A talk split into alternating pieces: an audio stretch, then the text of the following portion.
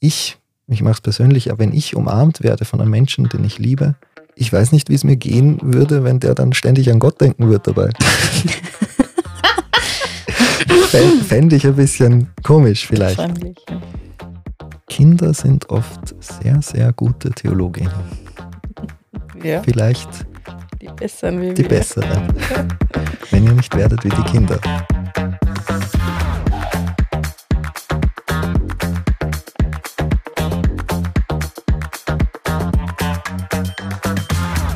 Hallo zurück aus dem Podcast-Studio der Stubenhocker in Innsbruck. Immer noch mit Paulina. Hallo. Hi. Und mir. Bei stürmischem Außenwetter, das macht mir ehrlich gesagt auch wirklich Angst heute. Es geht ganz fester Wind in Tirol.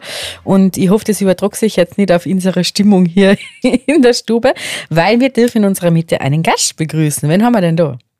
Ja, hallo, ich bin Dominik Höchtl, bin Pastoralassistent in der City Pastoral, also ein direkter Kollege von euch und äh, da zuständig für die Citykirche, Kirche im Herzen der Stadt und äh, leite die Gesprächsoase. Perfekt, perfekt. Paulina, warum haben wir jetzt den Dominik hergeholt? Weil Dominik ein interessanter Gesprächspartner ist. Echt? Na, schön.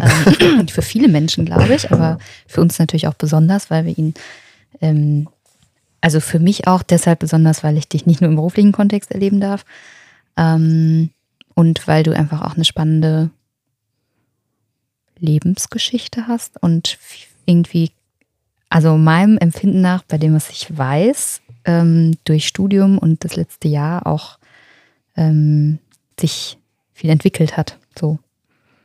Okay. bin ich gespannt, ob du, da, ob du, da, mehr weißt als ich von mir. Das ist ja. ja. gern so, dass die Menschen vor außen das eher beurteilen wie einer selber. Oder manche, manche Entwicklungen passieren ja einfach und selber kriegt man es oft gar nicht so fest mit und dann wird man von außen darauf aufmerksam gemacht werden. Jetzt äh, weiß ich, dass ich zwar eigentlich privat auch gut kenne. Sie kennen Dominik aus dem Arbeitsumfeld und habe ihn da immer sehr als sehr zugänglichen Menschen erlebt. Und deswegen bin ich auch froh, dass du halt da bist.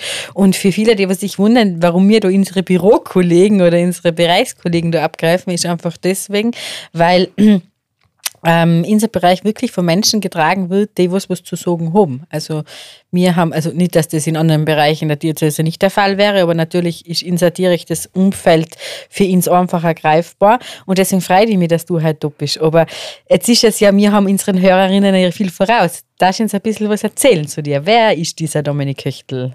Wer ist dieser? Ja, ähm, wo fange ich da an? Also ich bin, das hört man vielleicht, das hören vielleicht die HörerInnen, am schnellsten, ich komme nicht aus Tirol, ich bin aus Niederösterreich, Krems ähm, und habe dann fünf Jahre in Wien studiert, Religionspädagogik und dann mit der Psychotherapieausbildung dort noch angefangen und bin dann eben vor ein bisschen mehr als einem Jahr nach äh, Tirol gezogen, habe dort mit dem Pastoraljahr begonnen, äh, in einer Pfarre und im Brunnen im Dez. Äh, genau, also auch eine Gesprächseinrichtung. Ich glaube, da wird auch schon sehr sichtbar, wo immer meine Schwerpunkte schon während dem Studium gelegen haben und äh, wo es auch dann beruflich, wo ich froh bin und, und, und, und happy, dass es beruflich in diese Richtung weitergegangen ist. Also so der äh, pastoralpsychologische, psychosoziale Schwerpunkt, ähm, Menschen in dem zu begegnen, was ist sie wirklich bewegt, unabhängig davon jetzt vielleicht auch, welchen Glauben sie haben. Sondern ich glaube, äh, es gibt etwas, das uns alle angeht, wie es Paul Tillich sagt. Äh, und ich würde dazu Gott sagen, aber ähm, das benennt vielleicht auch jeder anders. Es ist für mich immer wieder so faszinierend, dass so viele unterschiedliche Herangehensweisen bei uns in der Diözese Platz haben. Dass man dass man nicht nur bei mir ins DEBK schreiben, alle Hardcore-Katholiken sein und deren vorlaufen, sondern dass es äh, durch die Bank bei jedem Gespräch, mit dem ich in der, in der, bei uns führe, oben eine Offenheit da ist. Und die Offenheit habe ich bei dir immer gespürt. Und das sagst du jetzt ja selber auch. Also ich, ich finde, das ist was ganz Wichtiges, was wir, wo wir auf, in der Kirche auch wirklich, glaube ich, ganz bewusst drauf schauen sollen, weil ich erlebe selber bei mir selber so, ähm,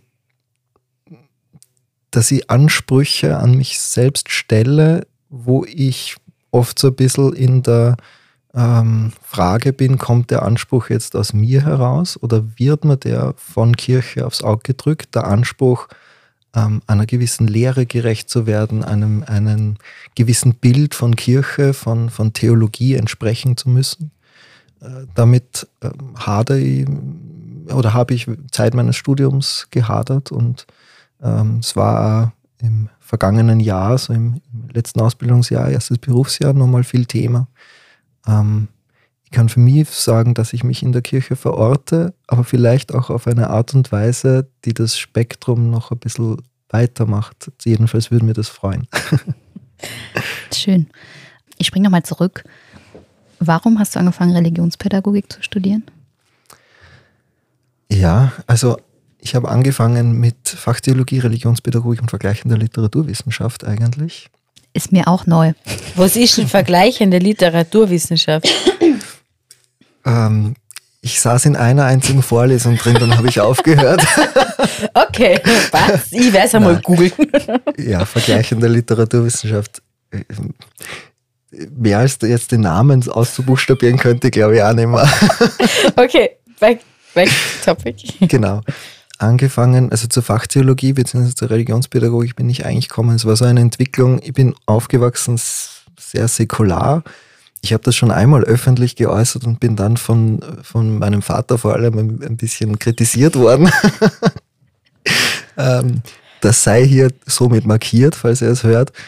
Ähm, dennoch habe ich meine Erziehung äh, säkular erlebt und ähm, ohne großartigen Kirchenbezug. Also äh, ich habe die Sakramente äh, durchgespielt. Ähm, wir waren auch in meiner Kindheit, als meine Eltern noch verheiratet waren, ähm, schon sonntags in der Messe ab und zu. Ähm, ja, das war für mich aber sehr, mein Bruder und ich waren da sehr widerwillig äh, mit dabei halt, weil bleibt dann nichts über. Und äh, ja, ich habe dann äh, in meiner Schulzeit eigentlich so mehr den Atheisten in der Klasse gespielt ähm, oder auch mit, mit Überzeugung ähm, und dann einen Schulwechsel durchgemacht, wo ich einen Religionslehrer bekommen habe, der sehr philosophisch an das Ganze herangegangen ist, der wirklich äh, so die Haltung gehabt hat, ihr dürft denken, glauben, was auch immer, was ihr wollt, aber begründet es mal. Und das war ein Zugang, der hat mich im positivsten Sinne des Wortes herausgefordert, mich viel zum Nachdenken gebracht, habe dann ein bisschen mit Buddhismus kokettiert ähm, und dann doch wieder im Vergleich äh, herausgefunden, dass ich im Christentum beheimat, mehr beheimatet bin. Wollte dann Philosophie studieren, aber Philosophie ist so eine Sache. Gell? Was, was, was, Kunst. Was dann, genau. Ganz anders als Theologie natürlich. Oder vergleichende Literaturwissenschaften. Ja, eben. Und Deswegen Religionspädagogik, du kannst man wenigstens unterrichten. Genau, und, und naja, äh, mit Religionspädagogik kann man ja beruflich relativ alles machen. Ähm, das war dann so auch der Schritt, also Theologie ist es worden, weil viel Philosophie drinsteckt und auch in der Religionspädagogik ähm, mir das sehr interessiert hat. Äh, und dazu kommen ist dann eben diese Entwicklung, äh, mich im, im Christentum stärker beheimatet, eine stärkere Nähe ist da äh, gewachsen dann. Ähm, allerdings zunächst noch sehr kognitiv. Ähm, aber es war dennoch so und dann ist die Entscheidung fürs Theologie- und Religionspädagogikstudium gefallen. Warum es dann Religion und Theologie habe ich dann nicht abgeschlossen, nur Religionspädagogik.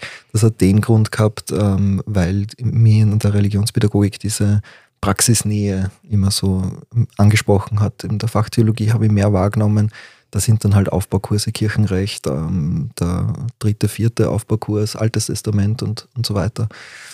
Ja, da, da war für mich spannender, wie, wie kann ich Theologie in der äh, Begegnung mit Menschen, in der, ähm, in der gemeinsamen Suche auch mit Menschen, wie kann, ich da, wie kann da Theologie eine Rolle spielen? Mhm. Was kann man da?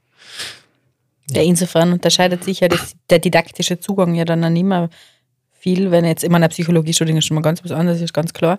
Aber halt auch die Art und Weise, weil äh, bist, du bist und bleibst als Religionslehrer Vermittler, oder? Du vermittelst etwas und im besten Fall herausfordert oder forderst du deine Schüler heraus, sich selbst Gedanken zu machen. Das ist ja dann in der Psychotherapie ja nicht viel anders. Also du, du geht es ja dann auch darum, den Menschen zu animieren, sich selber darüber nachzudenken. Und äh, es, es, wir haben ja schon bei Magdalena gehört, es gibt ja nicht, äh, es ist nicht so wie beim Arzt, die kriegen jetzt ein Medikament für, für A oder B und, und, und dann nimmst du das und dann wird es wieder besser, sondern da muss man, ist ja Selbstfindung und da muss man ja selber was dazu beitragen. Ja?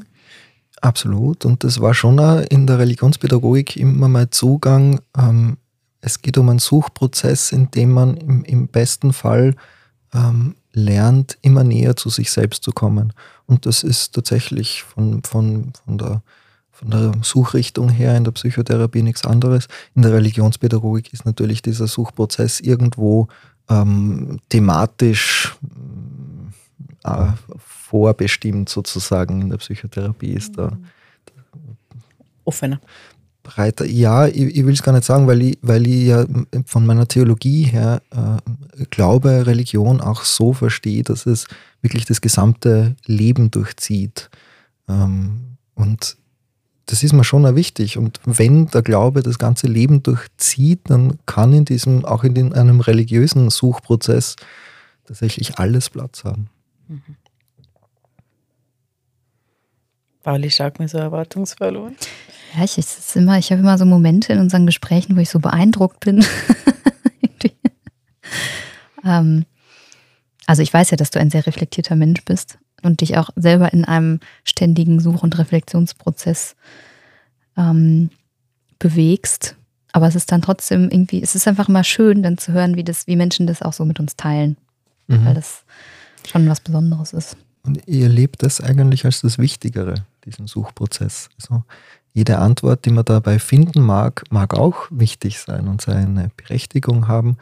Aber ich glaube, dass Gott schon in der Frage steckt.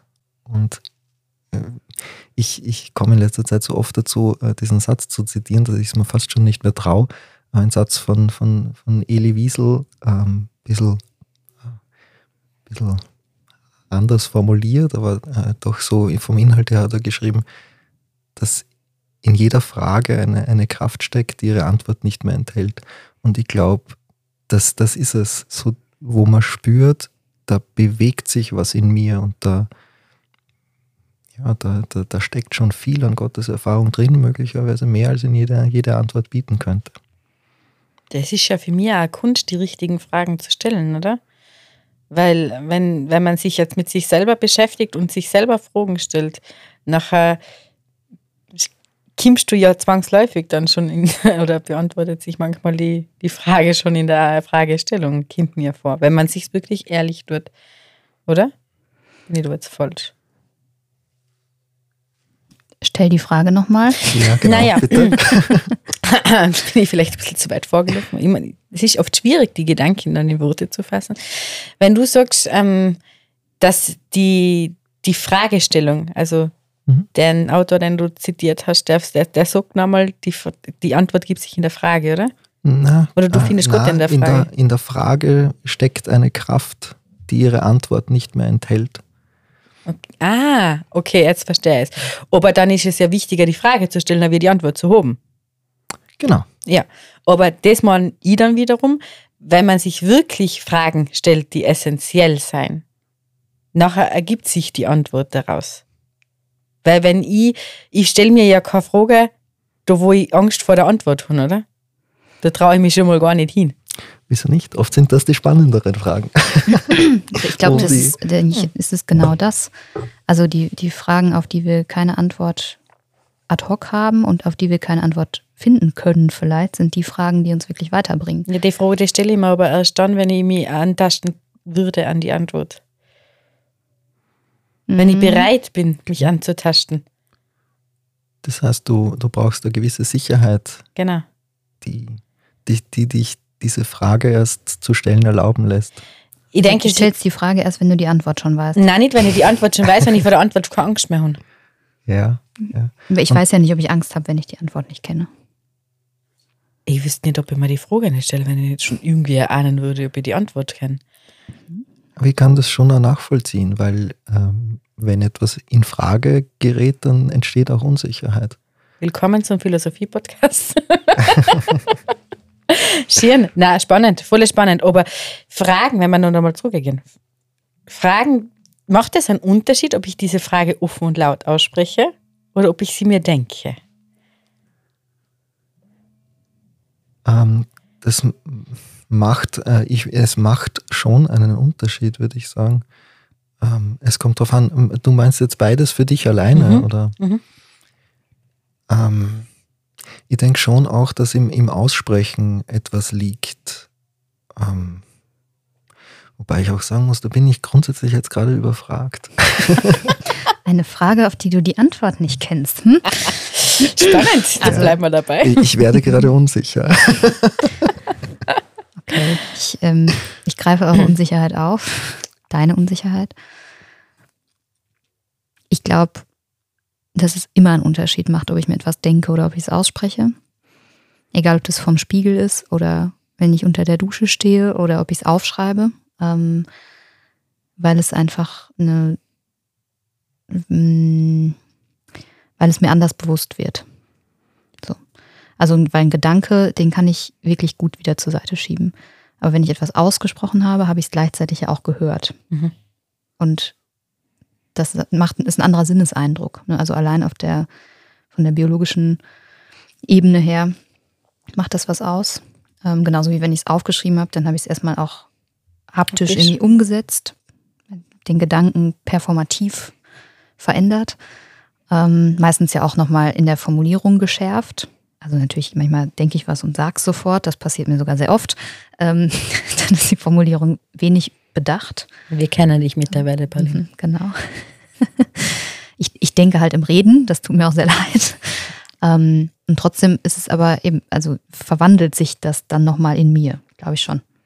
Genau, aber ich glaube, das, worauf es drauf ankommt, ist die, die, die, das Finden einer Sprache dafür, was da an inneren Suchprozessen da ist.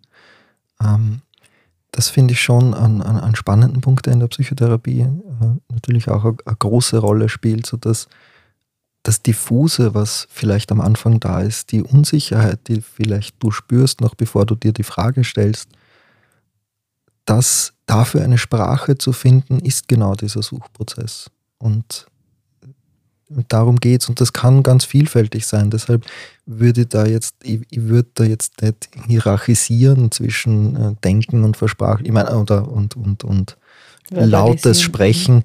Ähm, es kann auch ganz andere Ausdrucksformen geben. Es kann äh, ein, ein, ein Gemälde sein, das man produziert. Es kann ich weiß nicht was, Musik kann Ausdruck sein für, diesen, für dieses diffuse Gefühl.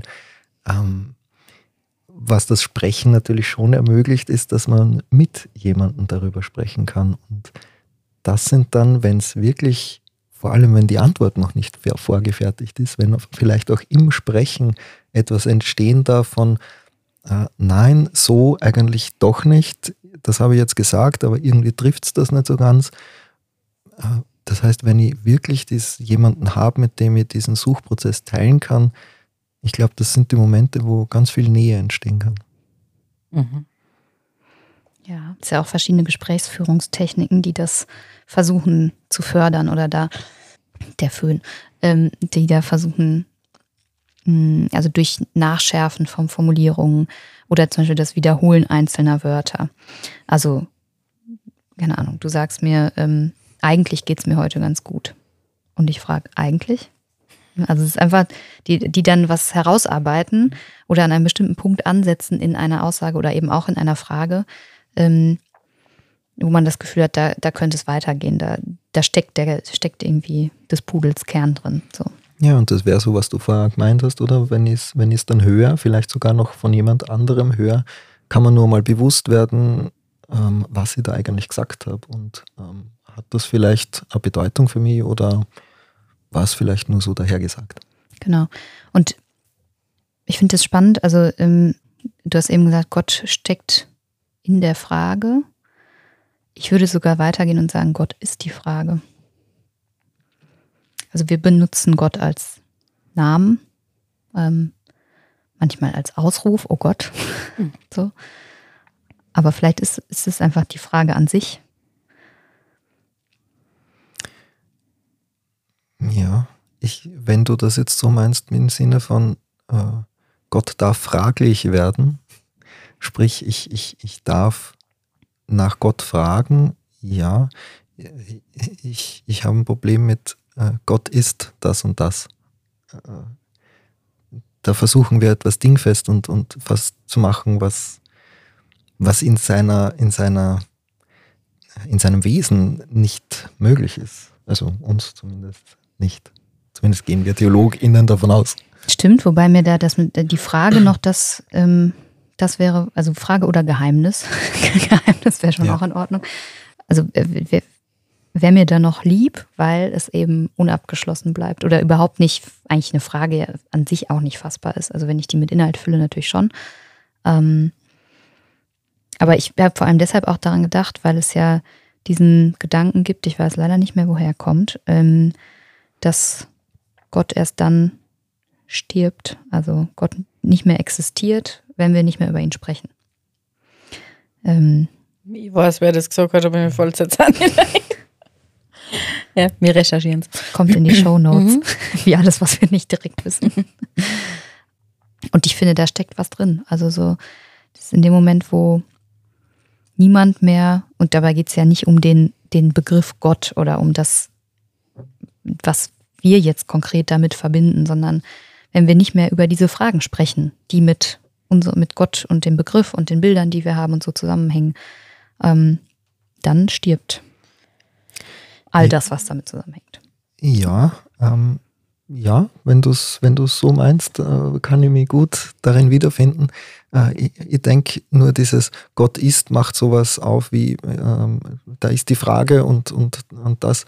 Ähm, ich glaube eben, es geht darum, um, um die Lebensprozesse, in denen, in denen Gott spürbar und, und erfahrbar werden kann. Und das sind so diese, diese Suchprozesse, die äh, in diesen Fragen stecken. Das ist aber auch äh, diese Suchprozesse zu teilen, die Begegnungen, die daraus entstehen können äh, oder die Begegnungen, die etwas fraglich machen können und so.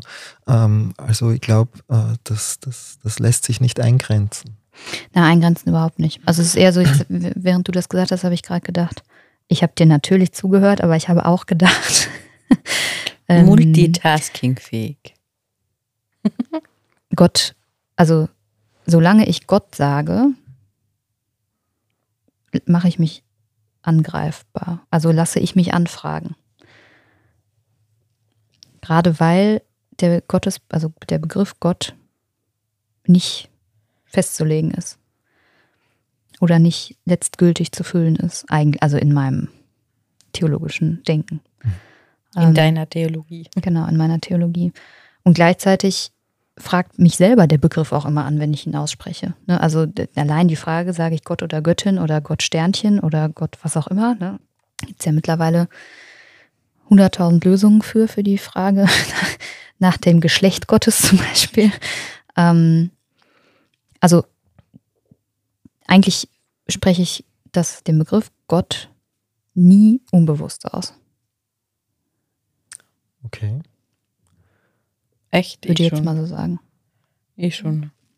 Ich bin da sehr vorsichtig geworden, glaube ich. Wohl für mich sind solche Aussagen wie, oh Gott, oder na, warum passiert das? Oder das, also das jetzt ich da schon oft, also oft in einen, an, also, wie soll ich das jetzt sagen? Ich stelle mir sicher jetzt nicht die Frage, wie ist Gott oder was ist Gott, das frage ich mich nicht, aber es ist eine Frage, was mich im Leben beschäftigt und meistens sind es ja dann so große Fragen. Es ist jetzt ja nicht in, in einem einfachen, wie geht's da halt. Waschieren, wenn Gott reinsteckt, aber werde es wahrscheinlich nicht immer reinstecken. Aber wenn ich mir jetzt äh, Lebensentscheidungen treffen muss oder es passiert irgendwas, das ist nachher ist diese transzendente Frage von Gott schon oft da. Weil es einfach was übersteigt, was ich jetzt nicht beantworten kann. Mhm. Ich glaube aber, da steckt äh, gewisse Gefahr drinnen, so, ähm, wo, wo, wir, wo wir zu sehr den, den, den Begriff Gott hernehmen und das, worum es eigentlich geht, vielleicht dadurch genau aus den Augen verlieren. Okay. Erklär mir. Das ist jetzt vielleicht auch ein Gedanke, weil ich den äh, aus einer Meditation von äh, Ruben Alves, den ich jetzt gerade in der Atempause, die jetzt äh, davor gerade war, den Text gebracht habe. Aber der stellt da die Überlegung an, ob nicht das, was uns ständig umgibt, ist ja eigentlich das Selbstverständliche, oder? Dass äh, wir denken nicht dran, dass uns ständig Luft umgibt, die wir zum Atmen brauchen. Wir atmen sie ständig ein und aus, aber äh, das, wir denken, wir müssen da nicht an die Luft dran denken. Sobald sie uns aber wegbleibt, äh, schnappt man nach Luft. Ne? Wo ist die Luft? Wo ist die Luft? Ähm, und ich glaube, so ähnlich äh, kann ich mir äh, diesen, diesen Gottesgedanken vorstellen, dass das etwas ist, was mich so selbstverständlich ähm, umgeben kann, dass damit es mir gut tut, vielleicht auch einmal zurücktreten darf. Ich glaube, wenn ich jetzt an die Umarmung zweier Liebenden denke, ich oder ich ich mache es persönlich, aber wenn ich umarmt werde von einem Menschen, den ich liebe, ich weiß nicht, wie es mir gehen würde, wenn der dann ständig an Gott denken würde dabei. Fände ich ein bisschen komisch vielleicht. Ja. Ähm, während diese, diese Nähe aber eine große Gotteserfahrung sein kann. Und Ruben Alves drückt es so aus, wie wenn wie sich eine Mutter von der Tochter zurückziehen kann, damit sich die Tochter auf Neues einlassen kann und darf. Ähm, und die provokante Frage am Schluss, die er dann stellt, ist, guter Gott, ich bin misstrauisch, wenn dich Menschen so viel im Munde führen, fehlt es ihnen etwa an Luft? Und das finde ich stark, weil da darf offenbar etwas nicht zurücktreten, da ist etwas, so wichtig und das ist es auch, das darf es auch sein, aber verliere ich dann nicht anderes aus den Augen? Ist es irgendwie verständlich, was ich meine? Voll. Und ich würde sagen, ja. Na, ich, also mich hab's jetzt Verliere verloren. sind, wir, sind wir zu philosophisch Ich hab's jetzt wirklich verloren. Na, weil ich jetzt, also ich verstehe schon, also ich kann gut folgen und, und, und auch auf dieser Ebene, wo wir dort sein, wenn, wenn dann Gott äh, zu selbstverständlich wird. Also so hat ich es jetzt verstanden. Wenn man alles einfach auf Gott so quasi schiebt und Gott immer vorholt und er immer diese Begrifflichkeit Gott dann hernimmt. Das verstehe ich nachher schon. Aber wenn ich jetzt, egal ob im Guten oder im Schlechten, ja, ähm, ertappe ich mich ganz oft im Danken oder dann auch im, im, im, im verzweifelt Anflehen, also für mich jetzt selber, das darf ich jetzt ja nicht aussprechen, aber in meinem Zwiegespräch ist das dann schon präsent. Ist das dann auch schon zu viel oder, oder ich, ich, ich, möchte auch ganz ungern bestimmen, was ein zu viel ist und was ja, nicht. Ja, ja. Ähm, ich, ich, ich werfe nur die Frage auf, ähm, ob wir nicht zu viel von etwas sprechen, wo dann das dann auch ein bisschen zu, zu leeren Floskeln wird, wo uns dann irgendwann Gefahr läuft. Und wie gesagt, da spreche ich halt auch vom, von meinem Hintergrund, der, den ich als sehr säkular erlebt habe. Da spreche ich von einer Sozialisierung in einem Milieu, das mit dem mit den Begrifflichkeiten, mit denen wir TheologInnen hantieren, einfach nicht mehr viel anfangen können. Und ich glaube, da verstellen dann diese, diese Begriffe den Blick auf das, worum es eigentlich gehen könnte. Mhm. So, jetzt hab's vor, allem, vor allem den Blick auf das, was die Menschen mir entgegenbringen wollen. Mhm. Weil das ist eine Erfahrung, die ich oft in meinem Leben gemacht habe, dass wenn ich zum Beispiel existenzielle Fragen stelle und an die, und also Fragen stelle, nicht nur an mich selber, sondern auch an andere, ähm, dass wenn dann schnell die Antwort kommt, also wenn schnell eine Antwort kommt, die mit Gott zu tun hat oder mit anderen Begrifflichkeiten aus diesem Wortfeld, ähm, dass ich mich dann, dass ich wieder zumache. So. Weil ich denke, das wird dem jetzt nicht gerecht, was ich eigentlich gerade gesagt habe. Also die Frage, die ich gestellt habe, hat für mich erstmal nichts damit zu tun und es fühlt sich an, als würdest du mir was überstülpen wollen, was so. Plakative Antwort. Ja, vielleicht ist die, die Antwort muss gar nicht plakativ sein, aber sie findet, also sie begibt sich nicht auf meine Ebene. Ebene, okay. So, auch sprachlich mhm. nicht. Ne? Es, es, es, es, bleibt das, worum es eigentlich geht, unverstanden. Genau. Und es wird was, was vorgeschoben, vielleicht auch, um sich nicht damit auseinandersetzen zu müssen. Zumindest nicht wirklich. Wenn eine, eine Frau denkt, die ihr Kind verloren hat, ähm, das gestorben ist und zutiefst aufgelöst ist, was soll ich dir jetzt von einem Gott vor die Nase setzen? Da geht es um was anderes gerade. Und in diesem anderen steckt schon auch irgendwas von Gott. Der steckt überall. Jetzt, jetzt, jetzt glaube ich, habe ich ganz verstanden, was es meint. Okay. Ich glaube, unsere Hörerinnen haben es jetzt auch verstanden, die keine Theologinnen sind. Ja. Gut. Das, das stimmt aber wirklich. Das ist. Da wäre jetzt mein meine inflationäre Gottesbegriffheit da vielleicht ein bisschen überdenken. Sind die bei dir inflationär? Ich glaube schon. Also ich glaube schon, dass ich ganz oft das wegtue mit.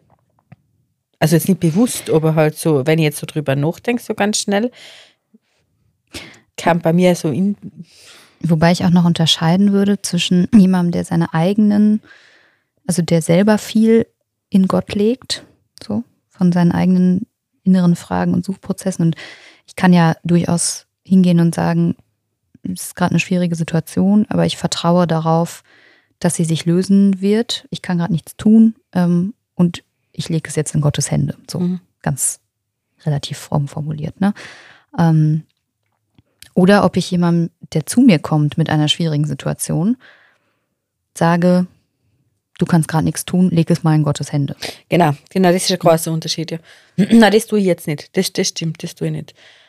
Also einfach das dann so quasi austauschen, so wird schon, wird schon für was gut sein. So was darf ich nie sagen. Nie.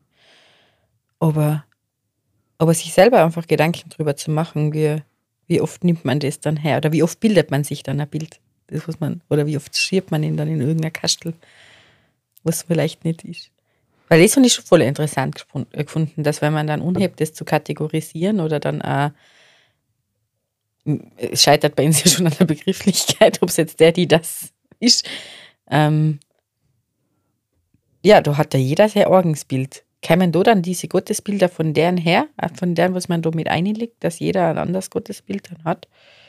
Weil wir anfangen, dieses, dieses, diesen leeren Raum mit, ins, mit unseren Vorstellungen zu füllen?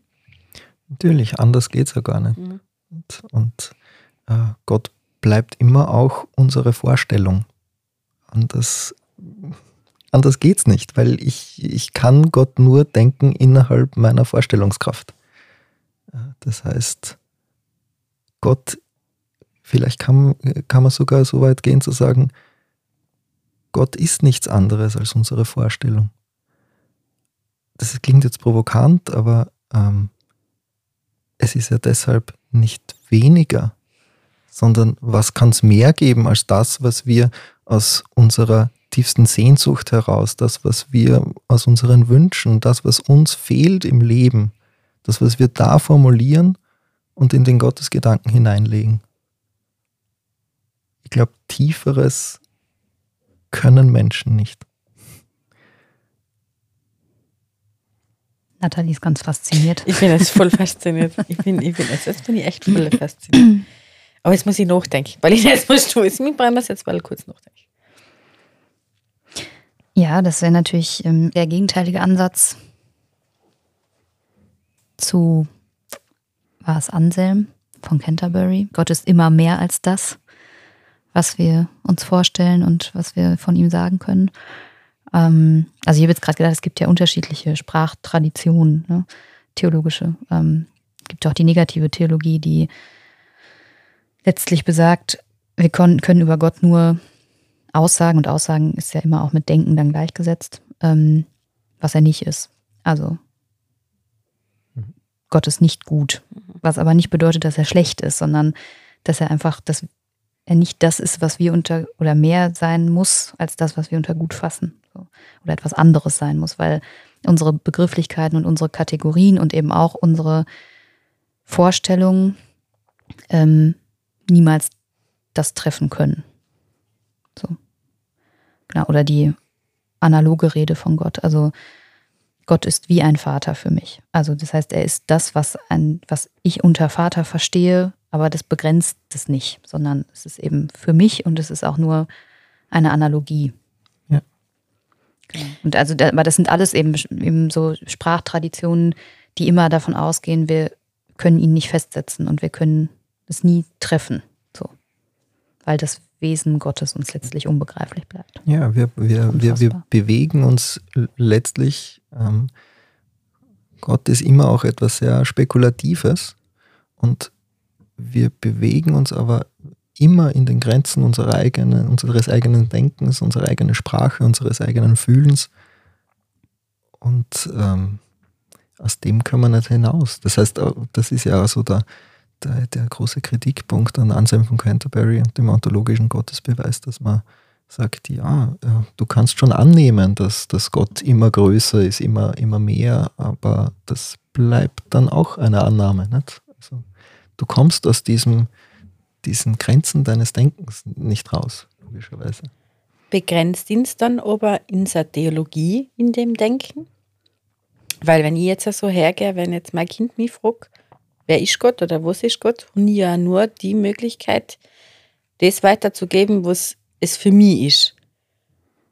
Aber dann, aber dann auch nur dann, wenn ich das für mich ergründet habe. Sonst gebe ich ein Bild weiter, was mir tradiert worden ist, was oft einfach, ja, ich das so gelernt und so hat man es mir gesagt und so wird so es schon sein. Mhm. Und ich fand, aber wenn das so war, das fand ich, das, das, das, das war für mich wunderschön. Ich weiß jetzt zwar nicht, warum es so schön war, aber das war echt schön.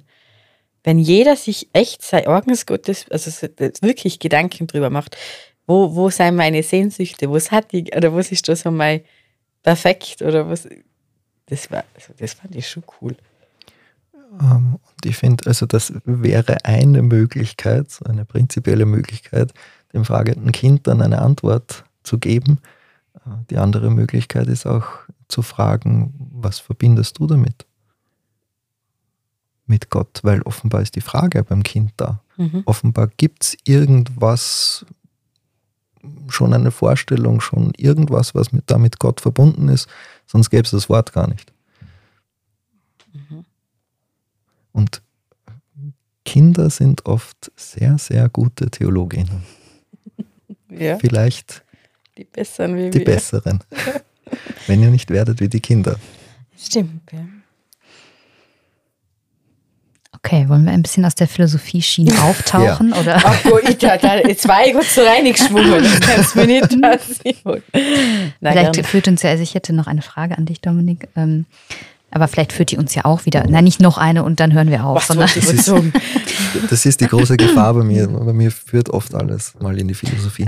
Darf es auch wieder. Aber vielleicht ähm, gibt es ja auch noch andere Dinge, die, die, die uns interessieren.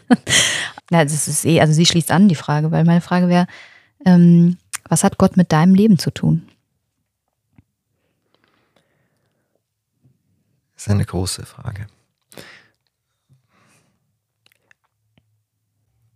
Was spielt Gott für mich für eine Rolle, ist, ist sehr eng verbunden mit, was ist Gott? Oder? So das, wo, wo kann ich ihn erleben, spürbar machen? Wo, wo, wo ist er? Das finde ich aber eben schwierig, wie gesagt, weil ich dann was, was dingfest mache und mich auch auf, auf etwas reduziere irgendwo und mein Leben auf etwas reduziere. Und das ist schon auch gewisse Gefahr, wo Religion immer auch das Auge drauf haben muss, was, was glauben wir und, und ähm, können wir das nicht auch weit halten.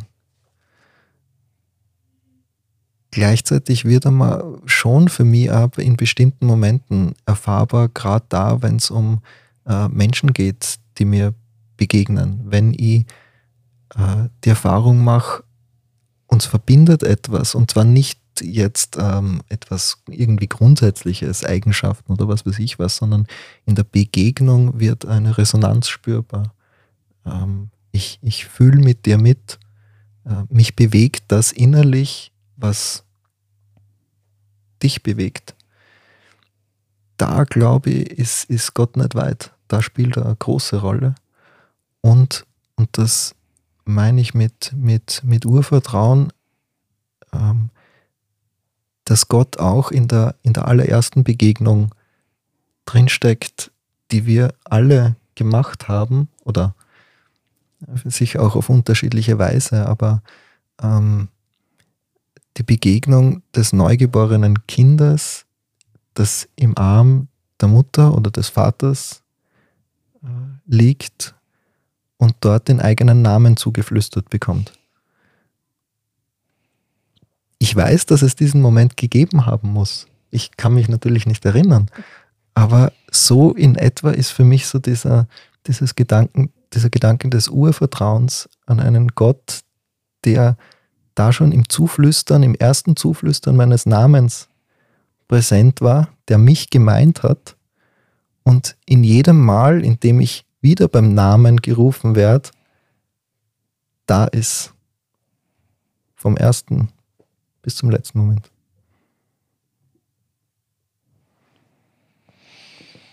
Während du das jetzt gesagt hast, ist mir so der Gedanke gekommen, für mich war Gott immer eingesperrt in einen goldenen Kastel hinterm Altar.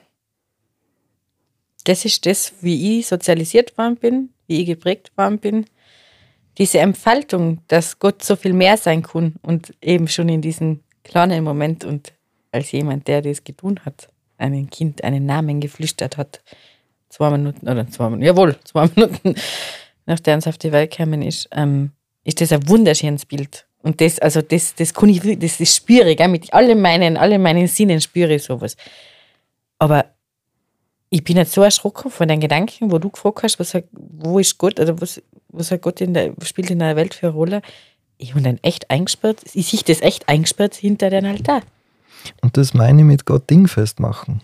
Da, sobald wir beginnen, da ist Gott, da ist Gott, neigen wir dazu, ihn, ihn irgendwo einzusperren in einer Schublade. Mhm. Ich verstehe den Ansatz und gebe dir auch recht. Und trotzdem ist es für mich wichtig, hm, du hast ja auch im ersten gesagt, es gibt so Momente, in denen du, also in denen du vielleicht spürst, da, da ist er jetzt, aber nicht jetzt so im Sinne von, nur hier und nirgendwo anders, sondern eben da ist vielleicht auch eine, ähm, eine offenere Wahrnehmung dafür da. Und für mich zum Beispiel sind diese Momente sehr wichtig. Also sie sind für meinen Glauben wichtig, weil ähm, ich habe kürzlich mal den Satz aufgeschrieben, heute ist mir Gott wieder eingefallen. Einfach weil wir ja ein, wir alle, glaube ich, ich nehme euch da jetzt einfach mit rein, einen Alltag haben, der sehr gut gefüllt ist und in dem sehr viel anderes ist und in dem wir ja ständig irgendwie auch mit dem, was wir mit Gott in Verbindung bringen, zu tun haben. Und trotzdem ist so dieses, eben diese Offenheit für die Wahrnehmung, dass Gott da ist, weil ich gehe davon aus, dass Gott immer da ist und immer auch präsent ist, nur dass wir eben manchmal nicht hingucken oder nicht hinhören oder ne, ähm, deswegen sind die Momente so wichtig, weil ich, weil es mir da wieder bewusst wird und ich irgendwie es manchmal wie so ein Stoppschild ist. So. Ähm, das war ein Moment, da war ich in einer Kirche, in der ich in der Kindheit sehr viel Zeit verbracht habe. Eine ganz hässliche Kirche. Ist das also, die mit dem Sandkreuz mit den Haaren? Nein, nein, das ist meine Heimatkirche mit dem riesigen, über das mhm. wir schon mal gesprochen mhm. haben, mit dem riesigen Jesus Sandsteinkreuz hinten an der Wand. Aber in der Kirche habe ich auch viel Zeit verbracht als Kind. Und der, ich war ganz alleine in dieser Kirche und irgendwie ähm, da war das so, dass ich also wie so ein Moment, wo so alles in mir runtergefallen ist und ich gedacht habe, das ist das erste Mal seit Wochen, dass ich irgendwo wirklich bin. Also, dass ich mit, mit allen Sinnen und allen Gedanken hier bin und nicht irgendwo im Kopf schon drei Schritte weiter oder eben irgendwo in meinem Körper und es tut irgendwas weh oder also was man dann halt so, man geht Gedankenspiele durch, Gespräche oder irgendwas. Und das für mich sind das so Momente, wo ich merke, ich ich bin bei mir in dieser ganz, also am tiefsten Grund meiner selbst quasi, ist auch noch was anderes. Du bist nicht alleine. Genau. Genau. Und ich, ich glaube, dieses, also wir kommen auch nicht drum herum, eben irgendwo sowas äh, für uns äh, dingfest machen zu wollen, unter Anführungszeichen. Da, da, davon lebt Identität. Ähm, und Identität ist wichtig. Ähm, und, und das kann ich ja nicht. Also das, das, das habe ich ja auch im, im nächsten Satz gleich gemacht. Nicht? Ich habe von Begegnungen gesprochen, ich habe von, von, von beim Namen gerufen werden. Das ist ja auch Identität stiftend. Ja, und ein, ein Ding festmachen. Ähm, und gleichzeitig gehört es zu einer guten, gesunden Identität dazu, dass sie sich auch weiterentwickeln darf, dass sie, dass sie offen bleibt auf neue Erfahrungen hin und sich verändern darf. Und da glaube ich, hast du einen guten Beruf gewählt, weil du natürlich viel Begegnung hast und, und, und Menschen begleiten darfst und die sich dir anvertrauen in der Gesprächsphase, sowohl als auch im Brunnen. Wie geht man mit sowas um? Wie, wie, wie, wie macht man das? Weil ich, also ich weiß nicht, muss man da aufpassen, dass es auch nicht mitreißt oder? Mit, in welchem Sinne meinst du? Ja, ich denke jetzt, wenn, keine Ahnung, jemand mir eine ganz eine schlimme Lebensgeschichte erzählt und ich glaube, ich war da wirklich in Gefahr, das dann echt sehr nahe an mich heranzulassen. Mhm. Deine, deine Erzählung kommt schon sehr nahe an mir und du hast mir jetzt nichts Schlimmes erzählt. Also von dem. Ja. Also diese gewisse Professionalität wird es brauchen. Absolut, die ist absolut wichtig. Ähm, und das ist ähm, bis zu einem gewissen Grad eine Spannung, die da ist, weil, es natürlich wichtig ist, äh, einen Menschen durch seine Welt zu begleiten, ähm, sich affizieren zu lassen von dem, was diesen Menschen bewegt. Das ist etwas, was sehr heilsam sein kann für Menschen, wenn ähm, sie sind nicht allein gelassen, sondern sie haben ein Gegenüber, äh, das, das fühlt, was ich fühle dabei, das mich versteht in dem. Das ist enorm wichtig. Und gleichzeitig ist genauso wichtig, dass man für sich selbst auch ähm, im, im professionellen Setting zumindest eine, eine Grenze wahrt. Also es ist nicht meine Geschichte, es ist nicht meine Welt ähm, und sich, sich die Distanz auch nicht nehmen lässt, weil sie auch für einen selbst zur Psychohygiene wichtig ist. Die Distanz ist aber genauso wichtig, weil ich, weil es nicht darum gehen kann, dass ich das Problem, das Problem des anderen zu meinem eigenen mache, Klar. sondern ähm, es muss etwas möglich sein von, von, von Selbstständigkeit, von einem Suchprozess, den ich nicht übernehmen kann, sondern wir können allenfalls schauen, ähm, finden wir eine gemeinsame Sprache dafür, aber im Endeffekt den Suchprozess äh, vollzieht der, der sucht. Spannend. Das ist ja sehr empathisch, was man da macht. Also man braucht viel Empathie. Und ich habe heute in einem Vorgespräch vor, vor ein paar Stunden einmal den Spruch gehört, Empathie ist endlich. Glaubst du das? Empathie ist endlich. Ähm, ja, das glaube ich auf jeden Fall, weil die, mit der Empathie man auch auf die eigenen Grenzen stößt irgendwann. Mhm. Das ist äh, genau dieses, äh, das Problem auch zum eigenen machen können, wenn ich mich zu sehr hinein äh, stürze in die Welt des anderen. Und das ist schon äh, gerade in dem Feld äh, ein Risiko oder Gefahr, dieses, weil viele Menschen in psychosozialen Feldern tätig sind und dann nehme ich mich ja nicht aus, äh, die, die gerne helfen. Einfach. Und hinter diesem ich, ich möchte hilfreich sein, steckt ein Bedürfnis, das ich habe. Da lege ich was hinein, was eigentlich nicht so viel mit, mit dem zu tun hat, weswegen der andere gerade da ist. Und das aber auch äh, hinderlich sein kann, genauso in diesem Sinne, dass, äh, dass ich dem versuche, vielleicht dem anderen sein Problem abzunehmen und der dann eigentlich auch nicht selbstständig äh, weitergehen kann. Und irgendwann, wenn ich, wenn ich so handle und, und in jede Begegnung so hineingehe, irgendwann werde ich aber an meine Grenzen stoßen. Irgendwann wird mir, ähm, zumindest hoffentlich, werde ich mich irgendwann einmal auch ärgern über dieses oder jenes, wo ich äh, die Erfahrung mache, vielleicht, ich, ich bin die ganze Zeit da für andere, ich, ich, ich helfe, helfe, helfe. Was kriege ich eigentlich? Wo, wo bleibe ich nicht irgendwo über? Ähm, und wo dieser Ärger spürbar werden kann, da ist die Grenze da. Und da darf es dann auch einmal sein zu sagen, äh, ich, ich, es tut mir leid, ich kann mir jetzt nicht auf, auf dich einlassen. Es, es geht gerade nicht. Im, äh, Im Brunnen oder in der Gesprächsoase wird man dann weiter vermitteln. Logischerweise. Was tue ich daheim? daheim kann man auch weiter vermitteln. Zum Beispiel an den Brunnen oder die Gesprächsoase. Fahr doch mal ins Dates. Ja, genau.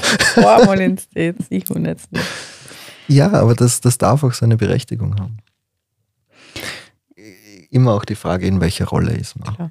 Also es ist schon immer die Frage, ja, wer, wer ist mir da gegenüber und wer bin ich diesem jenem gegenüber. Aber ist es wirklich die Empathie, die endlich ist? also, oder ist es das, wie ich damit umgehe? Weil ich habe jetzt gerade gedacht, Empathie ist ja ein, mm, eine Fähigkeit, oder Fähigkeit ist vielleicht nicht ganz richtig, aber empathisch sein ist etwas, was. Ist ja Charisma, hundertprozentig. Ja, ein Charisma auch, aber in jedem Charisma steckt ja auch eine Fähigkeit. Mhm. So. Ähm, und das, ich weiß nicht, also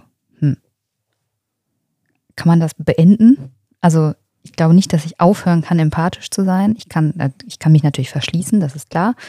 Ähm, ich kann mich auch abgrenzen. Das ist ja das, was du gerade beschrieben hast. Ne? Ähm, aber es ist nicht die, die Fähigkeit, die ich ausschalte, sondern es ist eher, dass ich mir selber einen Riegel vorschiebe und sage, jetzt, ähm, ich bleibe ja, ich bleibe ja empathisch. Oder vielleicht hat auch das was mit, auch mit Selbstempathie zu tun. Ich wollte ne? also gerade sagen, vielleicht dreht sich einfach der Spiegel, oder? weil ich bin empathisch gegenüber dir, also gegenüber dem, dem anderen. Und in dem Moment, wo ich an meine Grenze stoße, oder in dem Moment, wo, wo, wo ich merke, es ist jetzt zu viel, wäre ich wieder empathisch mir gegenüber, weil ich mich selber schützen muss. Ja. Ja. Vielleicht kann man es einfach so sein, weil ich, eben, mir hat das nämlich auch so gestutzt, die Frau, was zu mir gesagt hat, ja, Empathie ist endlich. Und ich, ich habe mit denen einfach nicht zusammenkommen können, weil ich, eben, ich bin auch der Meinung, Empathie ist etwas, oder diese Fähigkeit, das gegenüber jemand anderen zu hoben, ist, ist, ist glaube ich, so, ist was ganz Schieres und aber gleichzeitig ja ganz gefährlich oft wahrscheinlich, wenn man wenn es überstrapaziert oder wenn man selber eben das ausrichtet, diese Fähigkeit in sein Leben ausrichtet und, und, und irgendwann da kommt, wo du davor gesagt hast, wo, wo es man dann vielleicht sich selber gar nicht zustieren mechert, dass man solche Gedanken danach hat als empathischer Mensch. Ja, so, ja, es ist dann ein Problem, ja. Mhm. Deswegen ist ja Psychohygiene so wichtig, finde ich. Genau, und, und das ist, glaube ich, eins der, der, der wichtigsten Dinge, die wir Menschen lernen können, ähm, nicht nur empathisch anderen gegenüber zu sein, sondern auch ähm, Mitgefühl für uns selbst zu entwickeln. Das ist vielleicht eine wahnsinnig schwierige Aufgabe oft. Und das betrifft die, die, die, die Situationen, die vielleicht mich aktuell umgibt, so wie du sagst, ich, ich stoße, ich merke, ich stoße an meine Grenze und ich muss jetzt auch auf mich schauen. Und ähm, meine Grenze ist auch berechtigt. Das betrifft aber eigentlich alle Lebensfacetten, die gesamte Lebensgeschichte, alles, was uns so, so ausmacht. Ähm, darin Mitgefühl für sich selbst zu entwickeln, steckt was ganz, ganz, ganz Heilsames. Und darauf zielt Psychotherapie auch äh, wesentlich ab, ne? dass man äh, lernt hinzuschauen auf, auf Dinge, die vielleicht man an sich selbst auch ablehnt äh, und auch ein bisschen hinschauen auf was, was steckt da vielleicht für eine Geschichte dahinter und ähm, steckt hinter einem Leistungsdruck, den ich habe, hinter dem fünften Studium, das ich abschließen will und mich trotzdem mit einer Unzufriedenheit hinterlässt, weil ich mir, obwohl ich mir gedacht habe, äh, jetzt aber, jetzt ist es soweit, jetzt habe ich was erreicht. Stecken da vielleicht Beziehungserfahrungen dahinter, die mich, mich nicht so akzeptiert haben, wie ich bin, die immer mehr gefordert haben und immer mehr gefordert haben und kann ich da hinschauen und mit mir selbst als fünf-, siebenjährigem sagen, das ist scheiße. Warum werde ich das so gefordert? Ich möchte gern gehabt werden für das, was ich bin. Hm. Und dieses, diesen liebevollen Blick sich selber schenken ist, ja. Das ist die Kunst glücklichen Lebens. Ja. Vielleicht. Und der Gott uns alle glücklich sehen möchte, wir sollten wir jetzt alle damit auseinandersetzen und haben. Ja. Aber jetzt sind wir wieder gut eingelegt. Daran bist du sehr gut, Nathalie. Aber, oh, die Zeitwächterin hat schon die Augenbrauen gehoben. Das ist jetzt echt schon eine Stunde. Ich kann da nur drei Stunden zulassen. Aber das war ja ein schöner Abschluss dieses Gesprächsteils, oder? Also liebevoll und mit Mitgefühl mit sich selbst auch umzugehen. Das ist, glaube ich, was, ähm, was wir unseren HörerInnen auch ans Herz legen können.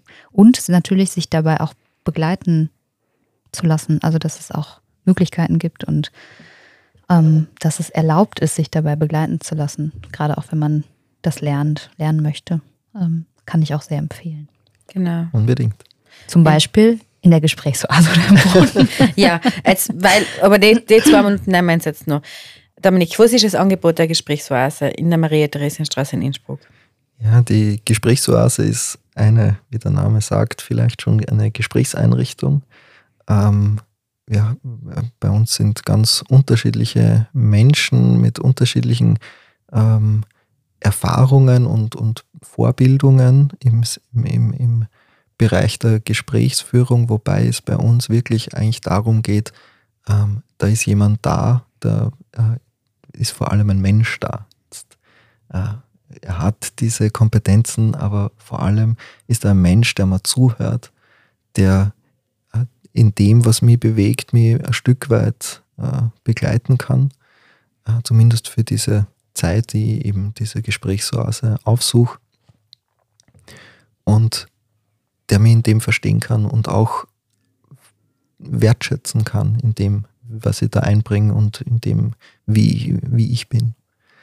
Und diese Erfahrung, Menschen äh, ganz niederschwellig anzubieten und, und möglichst breitenwirksam, auch also auf der Maria-Theresienstraße, die ja sehr belebt ist und wo auch äh, in diesem ganzen Trubel vielleicht einmal so diese ähm, Dinge, worunter wir in der Welt vielleicht auch ähm, zu knappern haben, äh, bis hin wirklichen Leidensdruck aufbauen können, dass das auch einen Ort und einen Platz hat. Das ist das Anliegen der Gesprächsweise. Und wo auf der Maria-Theresien-Straße findet man eigentlich? In der Spitalskirche. Direkt. In der Spitalskirche direkt, genau. Einfach hineingehen am Montag von 15 bis 19 Uhr, Mittwoch von, äh, na, sorry, das war jetzt äh, Fehler, Montag von 16 bis 19 Uhr, so ist es. Äh, Mittwoch von 15 bis 18 Uhr und Freitag von 10 bis 13 Uhr. Perfekt. Wir schreiben eigentlich diese Informationen natürlich noch in die Shownotes und verlinken äh, alles Mögliche über die Spitalskirche, wo man das nochmal nachlesen kann und äh, legen eigentlich wirklich ganz fest ans Herz. Ähm, allein sein ist manchmal gut, aber es gibt wichtige Fragen im Leben, die muss man sich mit sich mit selber nicht ausmachen. Und wir wissen alle, die Hemmschwelle ist groß. Und das ist aber auch ein kostenloses Angebot, niederschwellig, wo man hingehen kann und professionell einfach jemanden hat zum Zuhören. Und ich glaube, jeder, der die Stunde jetzt verfolgt hat, der weiß, dass mit dem Dominik du auch jemand hockt, mit der man sich, glaube ich, ganz gut austauschen kann über die wichtigen Fragen des Lebens. Danke. Und nicht nur über Gott. Und nicht nur über Gott. Aber jetzt müssen wir noch in eine Runde spielen. In das, also wir lassen jetzt ja gute alte Bräuche nicht abkommen. Dominik ist ganz verwirrt. Paulina, erklär schnell. Also wir haben hier verschiedene Karten, verschiedene Farben, verschiedene Kategorien. Du ziehst eine, völlig egal welche. liest die, also Nathalie zieht auch eine. Und ich ziehe natürlich auch mal wieder eine. Mal wieder so eine grüne. Vorne steht die Kategorie drauf und hinten eine Aussage, Frage, was auch immer. Und ähm, du darfst einfach kurz was dazu sagen. Von uns nicht befragt und unterbrochen. Genau. Okay. Auf meiner Karte steht also die Kategorie das gute Leben. Eingeschränkt fühle ich mich durch eingeschränkt fühle ich mich durch oder vor allem dann, wenn ich, wenn ich das Gefühl habe, ich darf mich jetzt nicht so zeigen, wie ich bin, wenn ich gewisse Ansprüche wahrnehme, ich muss äh, so oder so sein. Ähm, das ist ein bisschen, jetzt schließt sich ein bisschen der Kreis zum, zum Anfang, wo es darum gegangen ist, welche, welche Ansprüche nehme ich wahr in, in meiner Rolle in der Kirche, in meiner Position und als äh, auch, ich werde auch als Repräsentant irgendwo der Kirche oder einer kirchlichen Funktion wahrgenommen. Und welche Ansprüche begegnen mir da? Und kann ich trotzdem so sein, wie ich bin? Super. Kann ich sehr gut verstehen. ah, Alter vor Schönheit, was? Auf den Punkt gebracht. Himmel. Da das Blaue, was da oben außen rumrennt ist. Na, Himmel. Ich bin über mein kindliches Bild noch nicht hinausgekommen. Ich bin wirklich davon überzeugt, dass da oben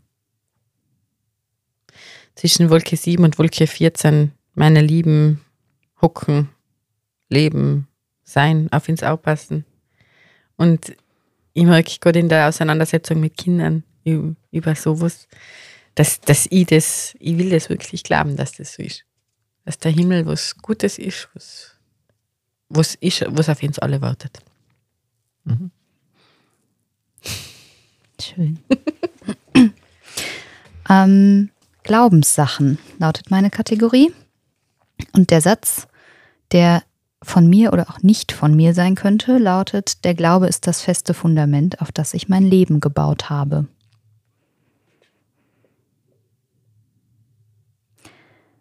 Der Glaube ist das feste Fundament meines Lebens. Aber ich habe das Leben nicht darauf gebaut.